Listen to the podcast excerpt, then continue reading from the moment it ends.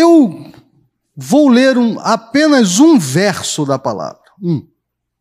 Mas como ele está inserido em um contexto tão grande, a gente, eu tenho certeza, você já leu esse verso 500 vezes. Olha que lindo que é quando a luz está entre nós, não é maravilhoso? Gente, tem gente entre nós, glória a Deus, aleluia. E aí, é a história de Mesaque, Sadraque, Mesaque e Abdinego. Todo mundo conhece essa história, todo mundo conhece.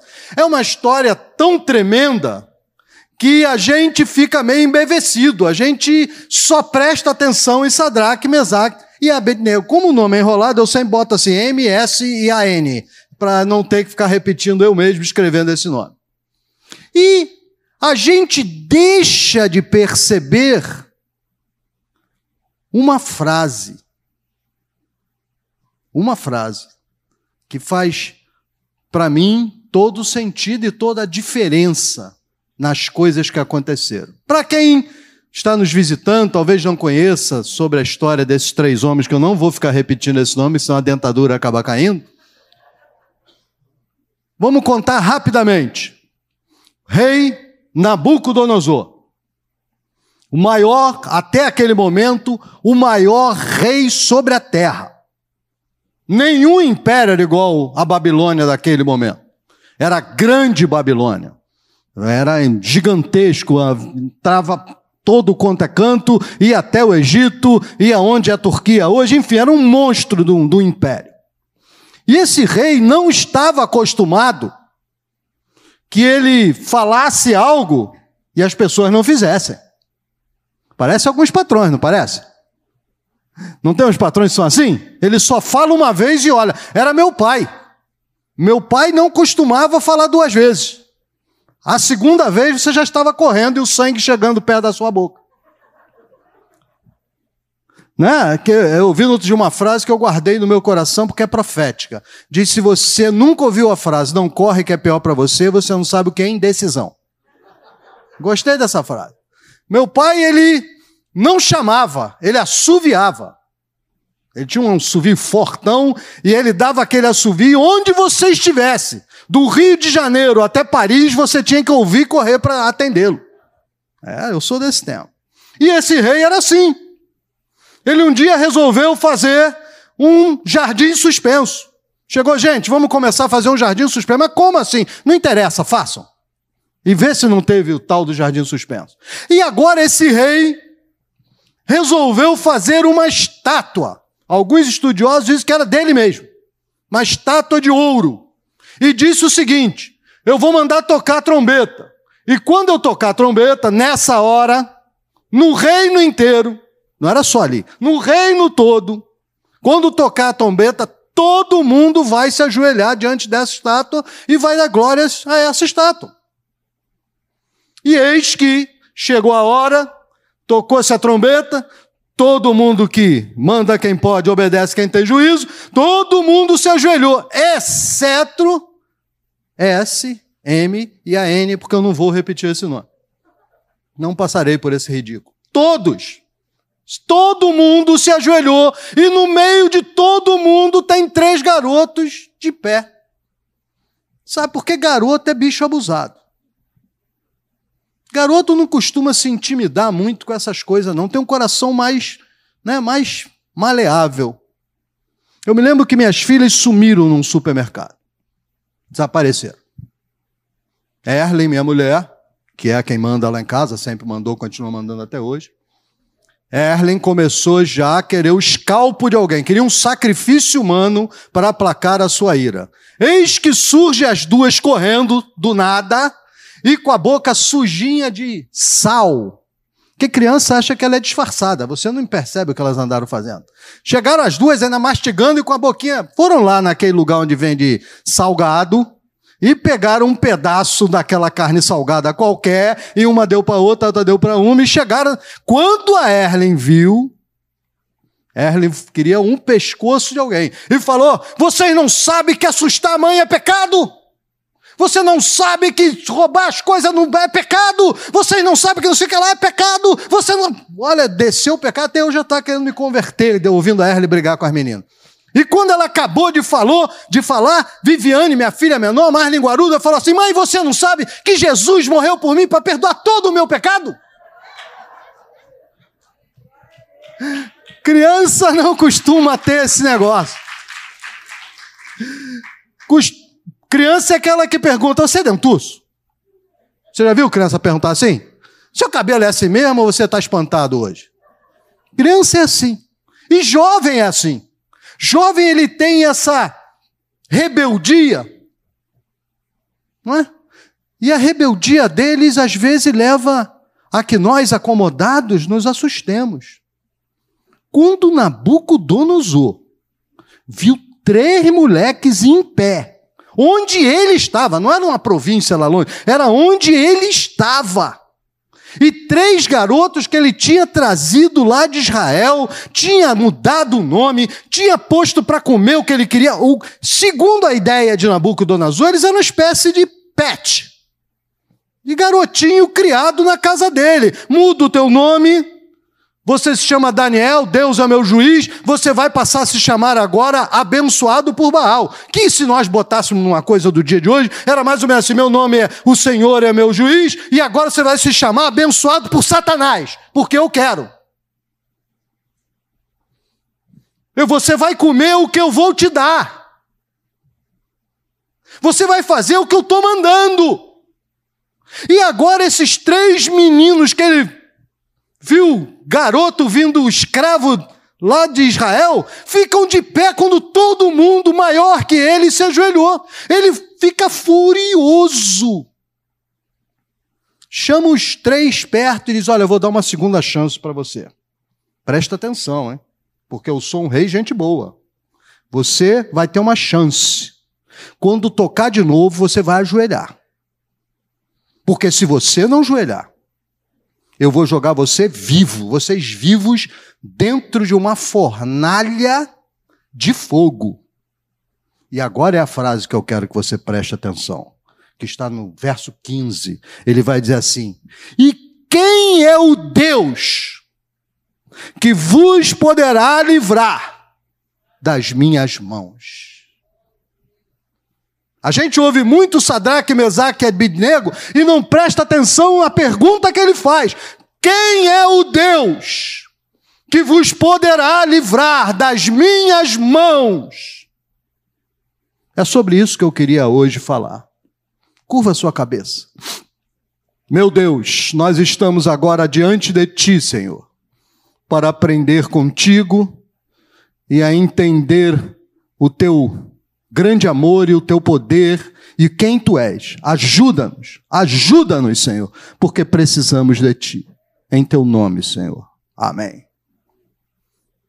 Nabucodonosor achava que ele era o rei da cocada preta. Eu posso, eu mando, eu faço, e quem é o Deus que vai impedir que eu faça? Ele achava que ele estava sendo original. Ele não sabia que antes dele Faraó já tinha feito isso.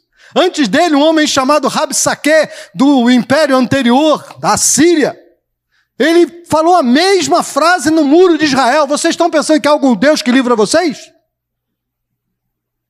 Antes dele, já tinha vindo um bocado de gente. Balaque trouxe um amaldiçoador profissional. Balaão, você vai lá, amaldiçoa esse povo e não tem Deus que salve esse cara. Antes dele teve muita gente, depois dele teve um monte de gente. Dos mais recentes, Hitler desafiou a Deus, Stalin desafiou a Deus, Mao Tse desafiou a Deus, tanta gente desafia a Deus. Mas eu não quero falar sobre quem desafia a Deus. Eu quero falar sobre o desafio. Porque não sobe gente. O médico desafia a Deus. É câncer, não tem jeito. Uma pessoa me contava essa semana que ele foi fazer o exame uh, de próstata normal e detectou que 70% da, da próstata dele está com um tumor maligno. E o médico virou para ele e disse: Olha, você vai fazer o exame que tem que fazer e eu deixo eu dizer para você: se fez metástase para aqui e para ali, já era. Um abraço. É assim que a coisa é. Quem é o Deus que pode te livrar do câncer? O sujeito chama você lá no RH e diz: Você errou aqui, errou ali, fez isso, fez aquilo, e você está demitido porque você é incompetente. Quem é o Deus que pode tirar você disso? O homem vai para a televisão, é político, roubou o seu dinheiro, traiu a nação e diz: roubei mesmo. E quem é o Deus que pode te livrar? Tanta gente, meus irmãos, já fez isso. Tantas circunstâncias vêm para você e diz exatamente isso, ou não é verdade? É verdade. Todo dia, toda hora, uma circunstância qualquer olha para você e diz: e quem é o Deus que é capaz de mudar essa circunstância na tua vida? Quem é o Deus que te cura? Quem é o Deus que transforma? Quem é o Deus que liberta? Quem é o Deus que muda? Quem é o Deus que salva? Quem é o Deus que pode fazer? Quem é? Não é Nabucodonosor. Nabucodonosor é apenas o cara que falou. E se a gente não tem como, se a gente não souber como agir, a gente fica encurralado. A gente se sente posto, postos nos no, no nosso lugar. A gente se sente mostrado quem é que manda. Uma vez eu almocei com uma, uma autoridade. E quando ele soube que eu era crente, ele começou a falar mal e virou para mim e disse assim: Olha, eu acredito, são nas leis de um, um camarada qualquer, Maxwell. Para quem estudou eletricidade sabe do que eu estou falando. Eu acredito é nele. Nisso aí que você está falando? Não acredito. Parece brincadeira. De noite, nós estávamos no navio caiu uma tempestade, era tanto relâmpago, haja Maxwell. O homem teve a chance de ver Maxwell assim na cara dele, era tanto relâmpago, tanto relâmpago, e o homem não dormiu a noite todo apavorado, enquanto eu, ignorante, estava dormindo que era uma benção. Se você não sabe responder, eu garanto a você que você vai ser engolido. Ou não é verdade? Eu gostei do Marcelo aqui falando. Porque, sabe, irmãos, a gente tem que parar um pouco com a ideia de que só porque eu sou crente, eu sou um X-Men. Não, eu não sou um X-Men. Eu saí com a minha mulher de um oncologista e o médico falou é câncer mesmo. E falou para ela, eu deixo sempre que ela entre, entre sozinha, porque às vezes os médicos, para ver você lá, não fala logo o que tem que falar, fica enrolando porque é o marido, e marido tem cara de marido. Você sabe que marido que se garante tem cara de marido, ou não é? Tem cara de marido ou não tem? Meu irmão, se você não tem cara de marido, tem que aprender a fazer cara de marido. É uma das ciências profundas da humanidade. O cara vai falar, você fica olhando para ele com a cara de marido. Aqui adiante tinha uma mesbla. Os mais velhos, muito velhos, os tremendamente velhos, sabem que era aqui. Era aqui.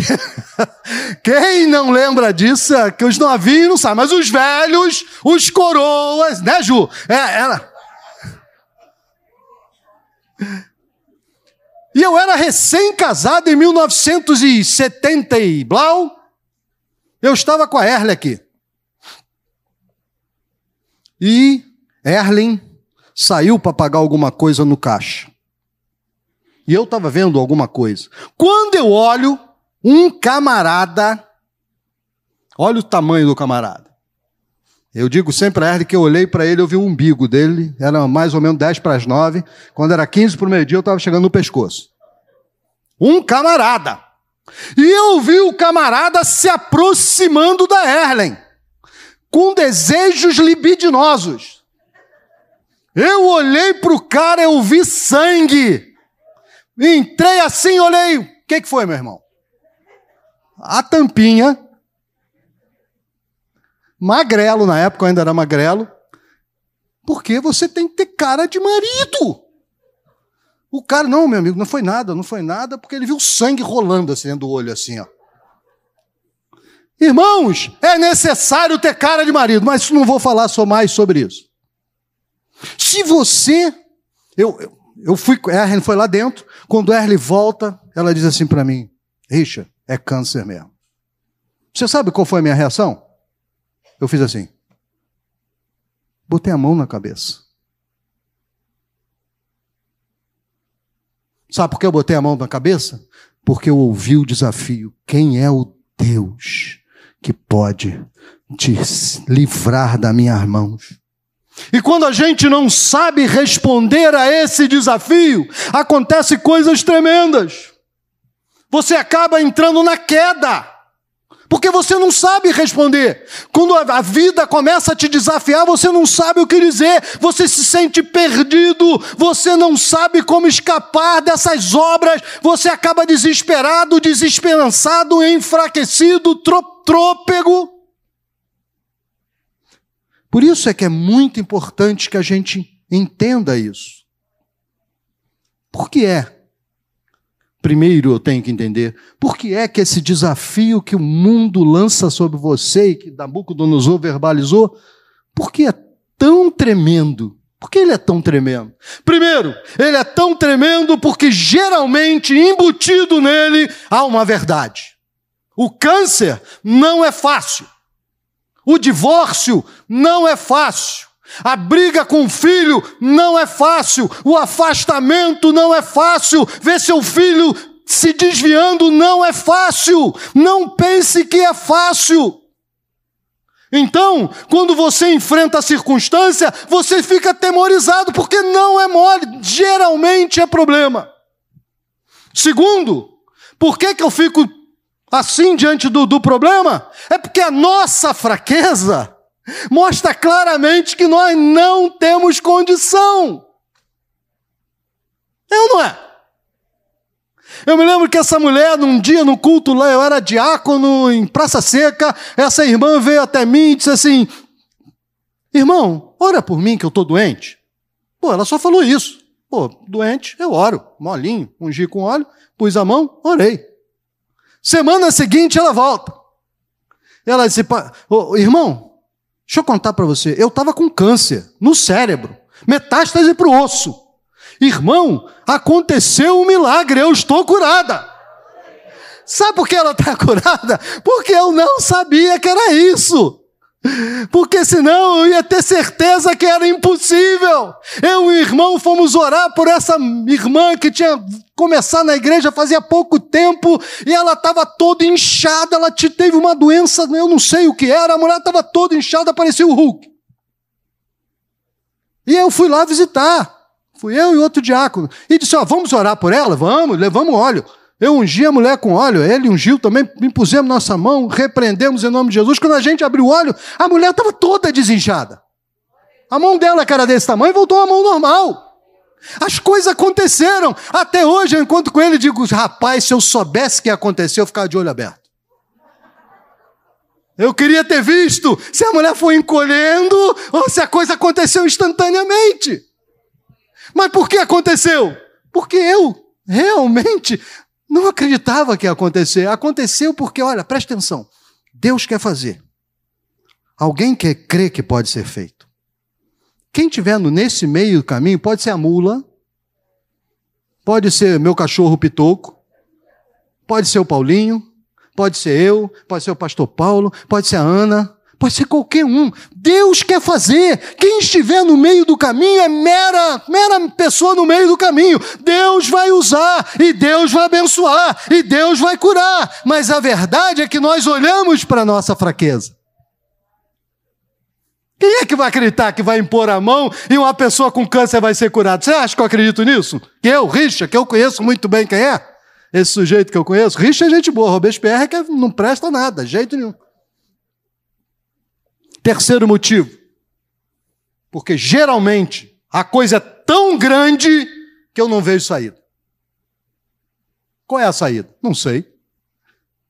Eu acho legal que as mulheres, eu gosto muito de, eu, né, eu vivi no meio de mulheres, né? Mãe, irmã, avó, duas tias, duas primas, minha mulher, duas filhas e uma neta. De mulher eu entendo. Há coisas que eu admiro nas mulheres. Primeira coisa que eu admiro na mulher é que ela tem um problema, ela sai, vai ao cabeleireiro, pinta o cabelo de vermelho e volta curada. Não é assim? Nós homens ficamos até o dia do juízo moendo o negócio. Mulher vai lá, voltou pintada, maquiada, fez tá, tá tudo novo, glória a Deus. Vamos começar de novo. Eu admiro mulheres. Sou admirador. Eu queria poder também ir lá, pintar o cabelo, pintar, fazer não sei o que lá e voltar assim. Não acontece.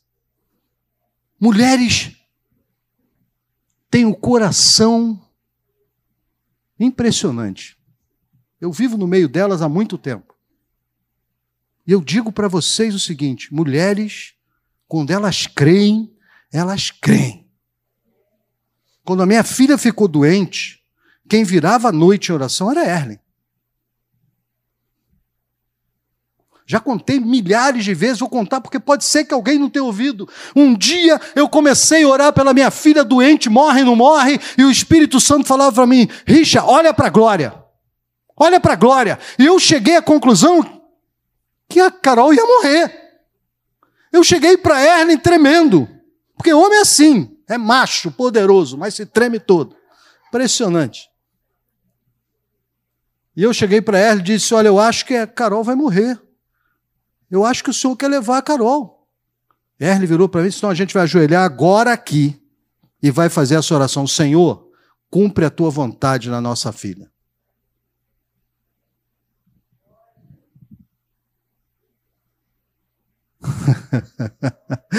Foi a oração que eu fiz com o dedo cruzado.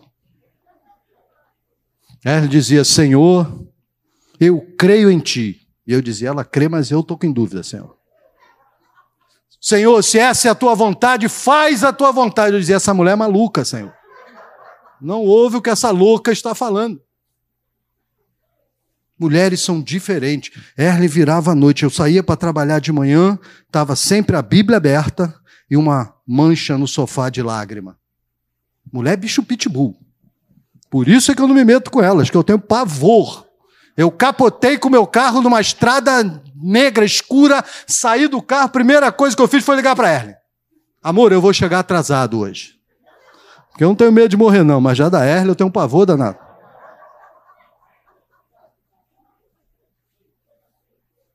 Eu fico abalado porque eu não vejo saída. Eu não tenho saída. Não é lógico. Não tem saída lógica. Eu fico abalado com desafio porque minha visão sempre está equivocada. Ou eu sou super crente, ou eu sou super inde, sei lá, descrente. Algumas igrejas não aceitam que você leve susto. Lucila, você já viu isso? Você não pode ficar amedrontado. Você não pode ter. Irmãos, não seja assim, seja humano. Deus fez você assim porque é assim mesmo. Um dia eu chego no meu escritório, entro no, no, no elevador, aperto o quinto andar, o elevador vai subindo. Quando chega no sétimo andar, quando chega no quinto andar, ele cai. Eu sozinho. Ah! De repente freia. Pá! Aí eu botei, graças a Deus, coração batendo a, na boca, né? Porque eu sou macho, verdadeiro. Aí, o que, que o, o, o elevador faz? Sobe de novo. Aí eu digo, glória a Deus, agora vai. Quando chega no sexto andar, cai de novo. Ah! Trava. Pum! Meu Deus. Aí eu apertei o, o alarme. Né? Pô, tô aqui dentro. O que o, o gênio do cara da portaria faz? Desliga tudo. Plá! Aí o elevador fica parado no escuro breu. Eu comecei, Senhor, em tuas mãos entrego o meu espírito. Aí o gênio liga de novo. Plá! Aí o elevador começa a subir, subir, subir. Ah! Pum, vai até o terra e para. Pum! Aí abre a porta, eu pulo. Né? Antes que volte, eu pulei. Aí o cara fala: ah, o senhor estava aí? Não, Pedro Bó! Eu não estava aí, não. Você acha que você não vai levar susto? Qualquer cristão leva. Só os mentirosos não levam susto, os verdadeiros levam susto. Eu estava no elevador, após uma reunião de oração, Paulinho. Oração de fogo. Aí o elevador era de um, de um irmão, tava aquela plaquinha famosa, pessoa máxima, número máximo de pessoas, seis pessoas. Entraram 14 porque nós somos carioca. O que aconteceu com o elevador? Caiu. Ah, pum. Mas esse parou e tum, travou. Quando travou, todo mundo agarradinho ali, aquele momento de emoção, e amor e carinho. Aí um gênio diz assim: o ar está acabando. A mulher do pastor teve uma crise. Ah, meu Deus, eu vou morrer, eu quero ver minha filha. O pastor disse: cala a boca, mulher. Só um som depois da reunião de oração. Poder de Deus puro. Nós não somos super crente, irmão. Vamos cair na realidade? Vamos cair na real? Se o cachorro corre atrás de você, você corre na frente dele. Eu já repreendi um cachorro uma vez, deu certo. Não pretendo fazer a segunda. Deu certo naquele dia, não quer dizer que dê certo na próxima vez. Um dia eu conto para vocês quando eu repreendi o cachorro endemoniado. Nós não somos super crente, irmão. Vamos ter a visão. A visão é o seguinte: nós temos dificuldade exatamente porque nós somos humanos. É isso que nós somos. Quando as coisas nos abalam, Jeff, em, indiferente de eu ser pastor ou não pastor, eu, eu choro. Eu fico triste. Eu não vejo saída. Eu me sinto oprimido. Mas deixa eu falar para vocês que essa pergunta, quem é o Deus que vos poderá livrar das minhas mãos, traz em si mesmo a resposta. Mas nós ficamos tão preocupados que a gente não vê. Eu vou pedacinho em pedacinho com vocês aqui. Primeiro, diz assim: quem é o Deus? Portanto, é questão espiritual. Nabucodonosor nunca disse quem é o o bacana que virá aqui. Quem é o engenheiro? Quem é o bombeiro que vai apagar a fornalha? Não, ele foi logo da goela. É quem é o Deus. Quando a coisa te atingir e você não saber, lembre-se disso. A coisa é espiritual. Quem resolve é Deus, não é homem, não é engenheiro, não é médico, não é hospital. Todo mundo tem o seu valor. Mas deixa eu dizer para você: quem soluciona é Deus. Amém? Você pode dar glória a Deus por isso? Aleluia! Quem soluciona é Deus, irmão. Os meus problemas resolve Cristo. Tem um hino antigo que dizia isso. Os meus problemas resolve Cristo. Quem resolve é Deus. Confia em Deus. Irmãos, não perca essa visão. Quem é o Deus? É Deus que resolve. Aleluia. É Deus que resolve. Segundo, diz assim: quem é o Deus que poderá? É questão de poder. Questão de poder. Esse é o problema conosco. Nós não vemos em nós poder. E está certo, não tem poder mesmo. Mas nós temos um Deus que os gregos chamavam de Pantocrates, o Todo-Poderoso. É difícil para você? Impossível para você? Para Deus é nada. Para Deus é a mesma dificuldade que você tem de ir no interruptor e acender a luz e apagar a luz. Para Deus é nada. Ah, mas é câncer. Para Deus é nada. Para Deus é nada. Por isso que a gente não pode, a qualquer desafio, a gente acabar no chão chorando, porque Deus tem poder. Fala comigo, Deus tem poder. Fala comigo de novo, Deus tem Todo menino e menina aqui, jovem, tem que começar a guardar isso no seu coração. Deus tem poder. Eu estava numa reunião abençoado. Nossa, tinha tido uma visão, uma coisa maravilhosa. Deus tinha me abençoado. Cheguei em casa, tinha uma crise nefrética. Olha que coisa, você chega em casa de uma reunião abençoada, teve uma visão, está doido para contar a visão, o que acontece? Tem uma crise nefrética. Começa a doer. Crise nefrética, para quem não sabe, é dor no rim. Mas é uma dor, mas é uma dor que dizem que é igual, a, a pastora Caldete um dia falou que é igual a ter parto normal. É pior? Irmãos, eu só acreditei que dor de parto é essa coisa toda, porque é parecido com a dor que nós homens temos quando a gente fica gripado. É, irmão? Isso é ou não é? É verdade ou não é? É parecido, não é? Porque homem, quando fica gripado, já sei, eu chego em casa já me despedindo. Amor, tchau. Estou começando a ver a luz, o Senhor falando, vem, eu digo, vou não. Aí eu tenho aquela dor, uma dor, ai, que dor que dá. Aí Erlen corre, toma esse remédio, Carol corre, copo d'água, outro copo d'água, olha aqui, corre, todo mundo correndo. Minha filha menor, tinha quatro, cinco anos nessa época, parou e disse assim: pai, posso orar por você? Só ela lembrou. Só ela lembrou. E eu, você tem que dar testemunho para seu filho. Vocês vão ver que, que tem que dar testemunho. Tem que dar testemunho. Pode orar? Pode, minha filha. Pode. Pode. Aí ela impôs a mão, fez uma cara de crente. Cara, menina ungida, cara penteca furiosa.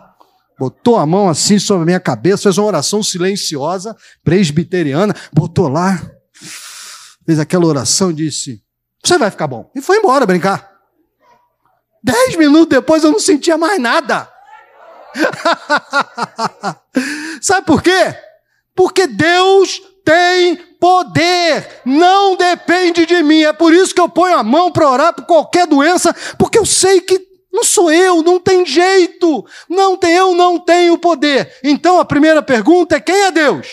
Que te poderá livrar é questão de livramento, libertação. Você está enfrentando um desses desafios grandes na sua vida? Lembra-te, é Deus. Segundo, Ele tem poder. Terceiro, Ele liberta. Gente, eu já vi, eu me lembro do avô desse moço, doutora Cioli. Doutora Cioli teve um derrame.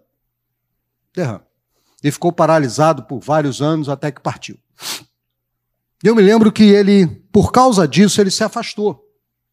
Ele ficava sentado na BI, num cantinho assim, junto com a dona, Jos, dona Zenilda, e ela, ele ficava sempre ali. E o pastor Paulo, sempre aquele jeitão dele, não, não vou botá-lo porque ele se emociona, enfim. Um dia, pastor Paulo desce da BI e diz: hoje quem vai orar pelas ofertas vai ser meu pai. Desce, leva o microfone até o doutor Acioli e diz: Papai, não se emocione. Orando por oferta. Doutor Acioli pegou o microfone e falou assim: Ó oh, Deus! Caiu três endemoniados. Na hora. Na hora. Ah! um tumulto danado. O que foi que houve? O que houve se chama libertação. Onde há o Senhor está, a libertação. Sempre há libertação. Sempre Deus nos livra. Sempre Deus nos dá livramento. Sempre Ele cumpre a palavra dele na nossa vida. Eu quero dizer para você isso. Que se você quer vencer, você precisa crer que Deus vai libertar. Não pensa que é questão de intelecto. Não é questão de intelecto, não é questão de conhecimento especial, não é, não é questão de ser uma pessoa merecedora, ninguém é merecedor, a questão é de libertação. Você tem que ser liberto das obras do adversário, amém? Nós pertencemos a uma igreja que crê que Deus liberta das obras das trevas. Nós não temos medo dessas coisas, porque sabemos que Deus liberta. Deus liberta das doenças, Deus liberta das fraquezas, Deus liberta das coisas que estão nos oprimindo, não importa o que seja, Deus liberta. E se eu creio que é de Deus, se eu creio que Ele tem poder e Ele liberta, eu preciso olhar agora para o meu coração e fazer a seguinte pergunta. Presta atenção, você onde está aí. Eu creio nesse Deus? Essa é a pergunta. Você que está em casa, você crê nesse Deus? É esse o Deus que você crê?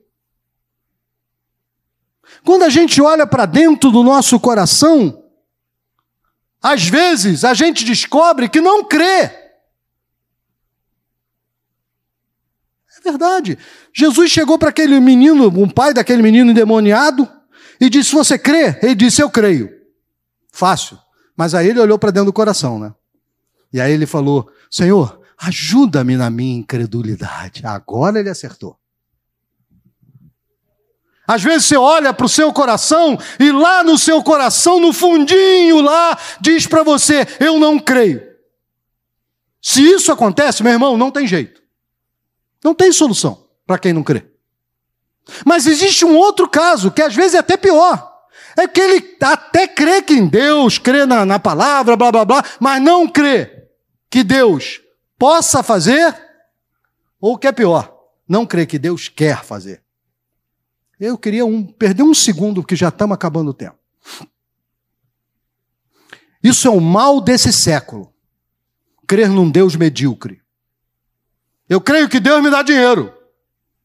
Eu creio que Deus me dá o carro bacana do ano.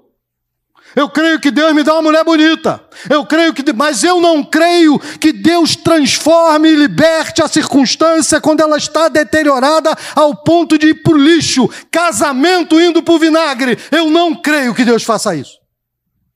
Eu limito a Deus. É o mal desse século. Nós cremos num Deus comum e não num Deus extraordinário. A diferença daquela gente lá para trás é que eles criam num Deus extraordinário. A diferença da reunião que o pastor Paulo citou aqui, da, que eu fui alguma vez na, na casa da doutora Cioli, é que todo mundo cria num Deus extraordinário e nós precisamos voltar a crer nesse Deus extraordinário que faz, que liberta, que transforma, que faz quebra as cadeias do demônio. Aleluia, aleluia. Então, eu tenho dificuldade, porque eu até creio em Deus, mas eu não creio que Ele faça. Mas há uma terceira maneira de ver: é que eu creio nesse Deus e creio que Ele faça. Aí mudou tudo. Aí mudou tudo.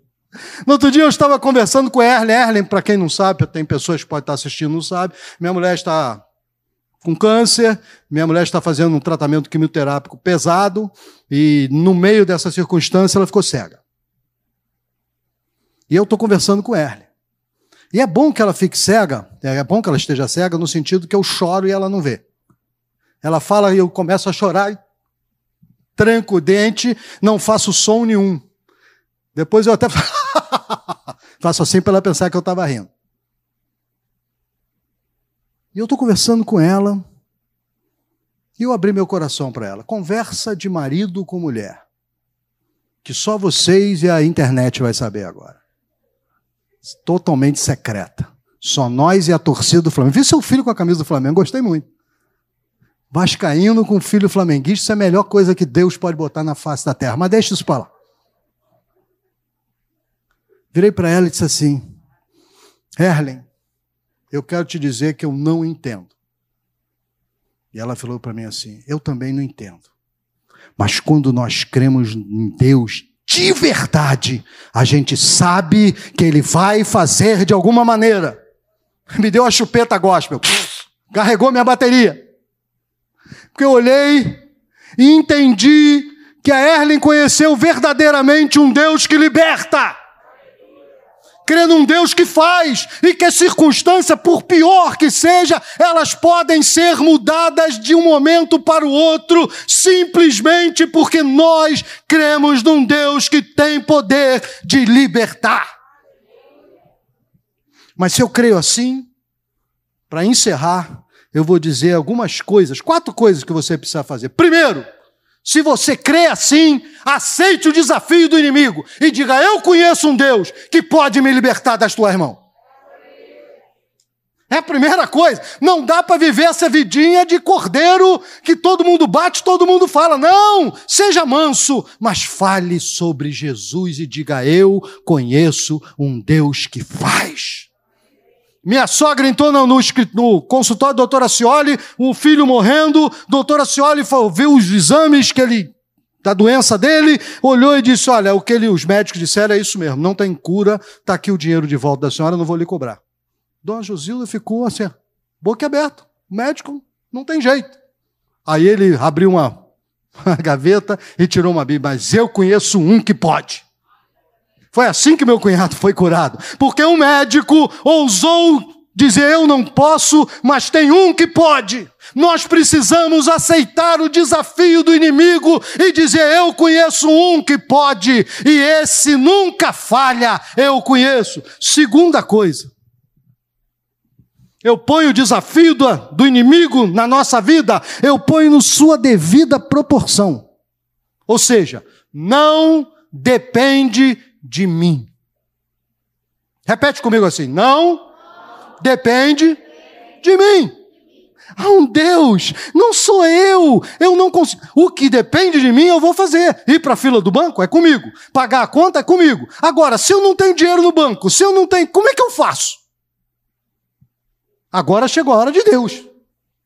Se eu não fiz besteira, se eu não peguei meu dinheiro e, sei lá, joguei no lixo. Se eu fiz algum. Não aconteceu, agora eu preciso de libertação. Agora é a hora de ir para o joelho e começar a clamar. Eu, um dia eu comprei um apartamento, não dá tempo de contar. Eu comprei um apartamento e eu botei uma série de condições. Eu só compro apartamento se for assim, assim, assim, assim, assim. Eu só compro apartamento se eu não tiver que pagar na, nada na entrada. Se eu não tiver que pagar a escritura. Se eu não tiver que dar dinheiro na chave. E tem mais, só começo a pagar daqui a sete meses. É, irmão. Deus me deu exatamente esse apartamento. Só que sete meses depois, minha empresa faliu. Deus cumpriu com tudo. Tudo, tudo, tudo. Mas agora a empresa faliu. Aí eu tirei um dia para orar. Não tem jeito. Eu não tenho dinheiro e minha empresa também não tem dinheiro. Estamos os dois na lama. Pensei, vou orar. Me ajoelhei. Você sabe quando você vai orar? Tira, por favor, o telefone do gancho. Vai orar? Tira do gancho. Desliga o bendito celular, desliga a televisão, porque a hora que cai o meteoro é a hora que você vai orar. Aí a televisão só fala do meteoro e você quer ver o meteoro. O que, que aconteceu com o meteoro? Desliguei tudo. Me ajoelho para orar. Quando eu me ajoelho, tem tom. Campainha. Eu digo, não é possível. Meu Deus, é uma batalha espiritual, olha só, já saí espiritualizando a coisa. É batalha espiritual, Senhor. Eu sabia que vai ser uma luta, mas eu creio porque eu sou Richard Robespierre, igual a mim não há ninguém nesse nome a poder. Saiu do quarto cuspindo marimbondo. Abre a porta, é uma irmã da igreja. Pastor, não era pastor. Irmão, eu digo, oi. Ela disse: Ontem o senhor mandou que eu te desse esse cheque. Quando eu olho, era o valor exato do que eu estava devendo e precisava pagar. Exato. Deus falou com ela ontem. ontem. Não falou na hora, falou ontem. Então, irmãos, põe a batalha no seu devido tamanho. Não depende de mim, Tamires. Não depende de mim, Lucas. Não depende. Depende da gente. É com Deus. Terceira coisa que a gente precisa entender: eu me submeto ao plano de Deus. Porque geralmente Deus não faz o que você acha que tem que ser feito. Ele faz o que ele acha que tem que fazer. A gente fica orando numa direção, Deus vai movendo a outra e você não quer ouvir, porque não é a direção que você quer. Eu me lembro que eu ia orar e dizia, Senhor, manda a tua prometida, mas se for a Erlen, ok, Senhor, eu aceito, ela já está aqui pertinho.